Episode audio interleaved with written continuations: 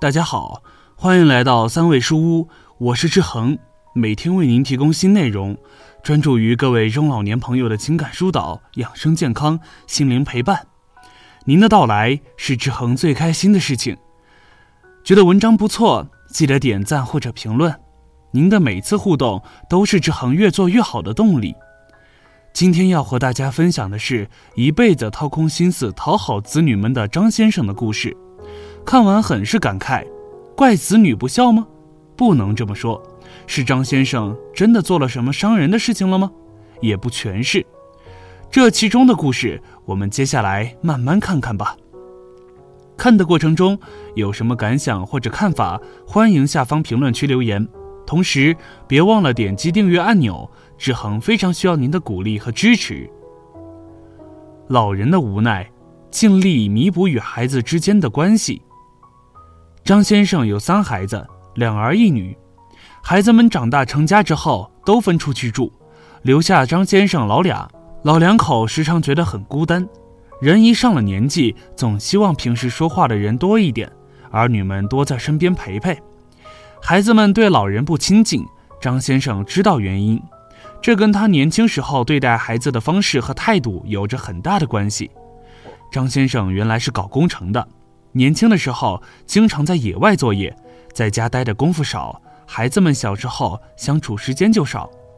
张先生的老伴儿那个时候一个人在家带孩子，忙于工作，对仨孩子也疏于看护。张先生的父母过世的早，老伴儿家有六个兄弟姐妹，也不能让孩子们的姥姥姥爷专门帮着他们家。对于这件事，张先生和老伴儿一直都很内疚，尤其是张先生。老俩说起来，有时候老伴儿也有些许抱怨：“你年轻的时候都不怎么着家，家里头的事儿全是我一个人扛着。那个时候确实没办法，每天上班回到家之后就得忙着做饭收拾，好不容易收拾完了，累得什么都不想动。”张先生深知老伴的话是事实。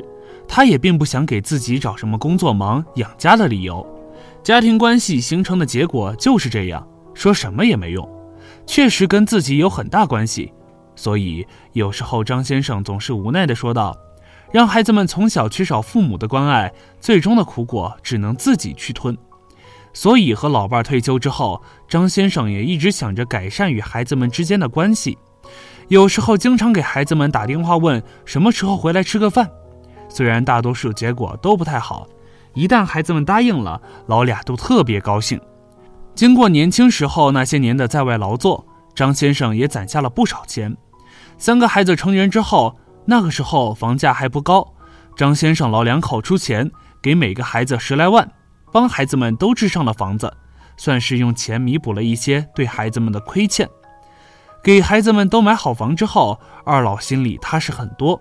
他们住的是原来买下的单位房，这一点可能是张先生唯一感觉心里踏实的一点。一家人再怎么着也不用为房子发愁，人这一辈子最大的花销解决了，剩下的就是日常生活了。起码当时张先生是这么想的。老人给钱，孩子们却私下里议论。三个孩子里面，小女儿跟老人关系相对更近一些。张先生回到家中。不再外出之后，两个儿子都已经参加工作，女儿还在上学，算是跟他相处时间最长的一个孩子。所以在几个孩子里面，女儿算是相对回家最勤快的。每次孩子回家，老俩都像迎接贵宾一样，提前很久就开始准备。对于别人家团聚都很正常的事儿，放到张先生家几乎变成了一种奢望。这种奢望持续了很多年。老俩不敢跟孩子们提太多要求，甚至有时候跟孩子们说话都小心翼翼，生怕惹孩子们生气。即便这样，跟孩子们之间的不愉快也在所难免。张先生用钱弥补的举动，竟然引起了孩子们私下的议论。兄妹之间平时联系比较多，毕竟小时候缺少父母的关爱，平时就仨孩子相处。小妹无意中说起父亲给钱的事儿。老二听到之后说道：“爸妈现在就知道给钱，早干什么呢？还不是看重钱。再说了，都这岁数了，自己把这钱也没什么用。说不好听点，早给晚给还不是一样？要我说，虽说咱们小时候家里生活条件是差，但是对咱们的感情怎么着也比钱重要吧？其实就是钻钱眼里了，以为钱什么都能解决。小妹听到二哥的话后，说了一句：“算了，也能体谅吧。估计爸妈现在也是想着之前对咱们付出的太少了，这也算是他们的心意吧。”老大一开始没吱声，听了一会儿也说道：“老二，别抱怨了。再说当时咱们买房的时候，爸妈不都给钱了吗？甭管怎么着，爸妈心里头还是有咱们的。”老人最后的悔悟：钱不能弥补感情。老二的不满是有原因的。当初老二买房子的时候，跟大哥前脚后脚，差了不到两个月左右，就这两个月，房价涨了两三万。为了表示公平，当时老人给买房的钱是一样的，这本来不算什么。等到小妹买房的时候，房价开始涨起来了，当时老两给的钱更多一点，老二算下来就觉得自己吃亏，难怪有时候兄妹几个人抱怨老人的时候，大哥和小妹总是说老人的好话。张先生的好心在孩子那里却不一定得到认可，随着年龄越来越大，身体上的问题越来越多。心理上对孩子的期盼和依赖也越来越强。一件事让张先生觉得这么多年的努力不值得。一年冬天，张先生生病住院了。张先生的老伴儿赶紧先给老大打电话，老大赶过去了，帮着老人办完住院手续就走了。后来二儿子、小女儿也分别都抽空过来看望，大部分时间都是年迈的老伴儿在身边陪护。看着病房里其他病人们的孩子隔三差五的过来看，张先生觉得心里特别不好受。更让他难受的是，出院之后，老伴拿着厚厚的一摞单子，都是当时住院的时候缴费的小票。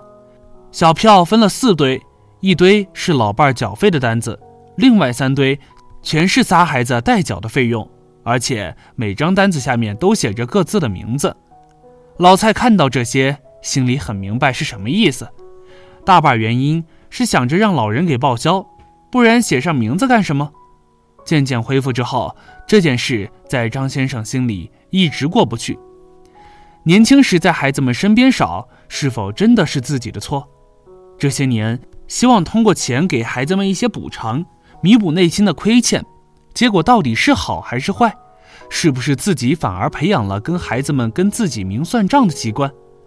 两位老人一直抱有着对孩子们的愧疚，人到晚年却也不知道采用什么方式弥补更好一些。为什么要弥补？一方面是来自于家庭的情感，另一方面，如果从私心上面来看，老人晚年确实有对孩子们心理和生活的依赖的需求。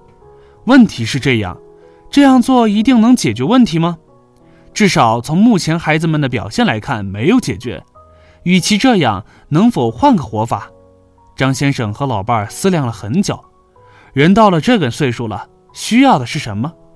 如果对子女指望不上，能指望的就只有自己了。自己有吃有喝有房住，为什么不让自己活得更舒坦一些呢？已经拥有的才是最靠得住的，要珍惜，要用到对自己有用的地方。老俩做出了两个决定，不再给孩子们打电话了。如果真愿意过来看望，老人们道理相迎；不来也不再惦记。对老人孝敬与否，全由孩子自己做主吧。钱也好，房也罢，自己用好花好这些钱财，不用再来买孩子的孝心，而是要用到自己身上。否则，万一孩子们再拿个什么单据来报销，钱从哪里来？而且今后花大钱的地方越来越多。老人做出了两个决定。很明智。第一个决定，我认为老人是想明白了，如果孩子们真有孝心，是不需要乞求的，更不需要花钱买。家人之间的感情不是买卖关系。第二个决定，我认为老人是想明白了情感上、心理上、生活上的需求，本质上依靠的都是自己。到了这个岁数，没有什么比自己安度晚年更重要。这两个决定，老俩并没有跟孩子们说，说了也没有意义，按照自己的想法去做就是了。老俩本来商量着是不是写份遗嘱之类的文书，后来想了想，还是放弃了。他们知道三个子女之间的关系还可以。最终，如果老两百年，别给孩子们在遗产分配上造成什么争端，花剩下的钱仨孩子平分就是。至于有什么麻烦，那也是孩子们的事儿了。老了自己活得潇洒一点，挺好。对于这一切，屏幕前的你有什么想法呢？快在评论区留言吧。觉得文章不错，记得转发给自己的家人朋友。没有订阅的朋友，也请点击订阅按钮。志恒非常需要您的鼓励和支持。